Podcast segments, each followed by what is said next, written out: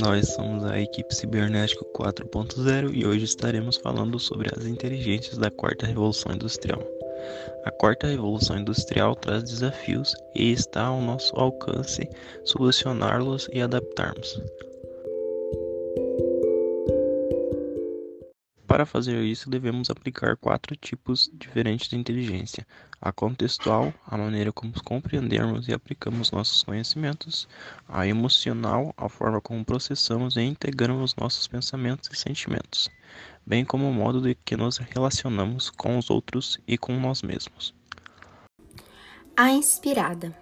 A maneira como usamos o sentimento de individualidade e de propósito compartilhado a confiança e as outras virtudes para efetuar a mudança e agir para o bem comum.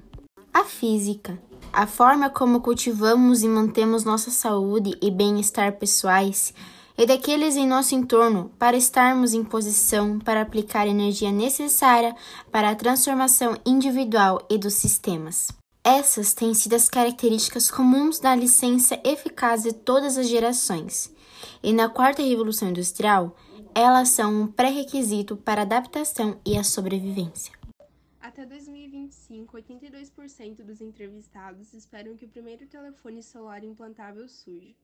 As pessoas estão se tornando cada vez mais conectadas a dispositivos, e esses dispositivos estão cada vez mais se tornando conectados aos seus corpos.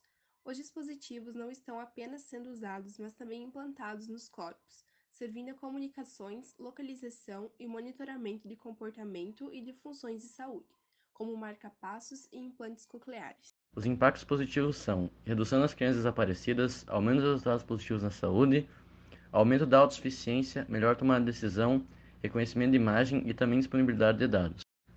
Os impactos negativos podem incluir a privacidade e vigilância diminuídas, também a diminuição de, de segurança de dados, o escapismo e o vício e aumento das distrações.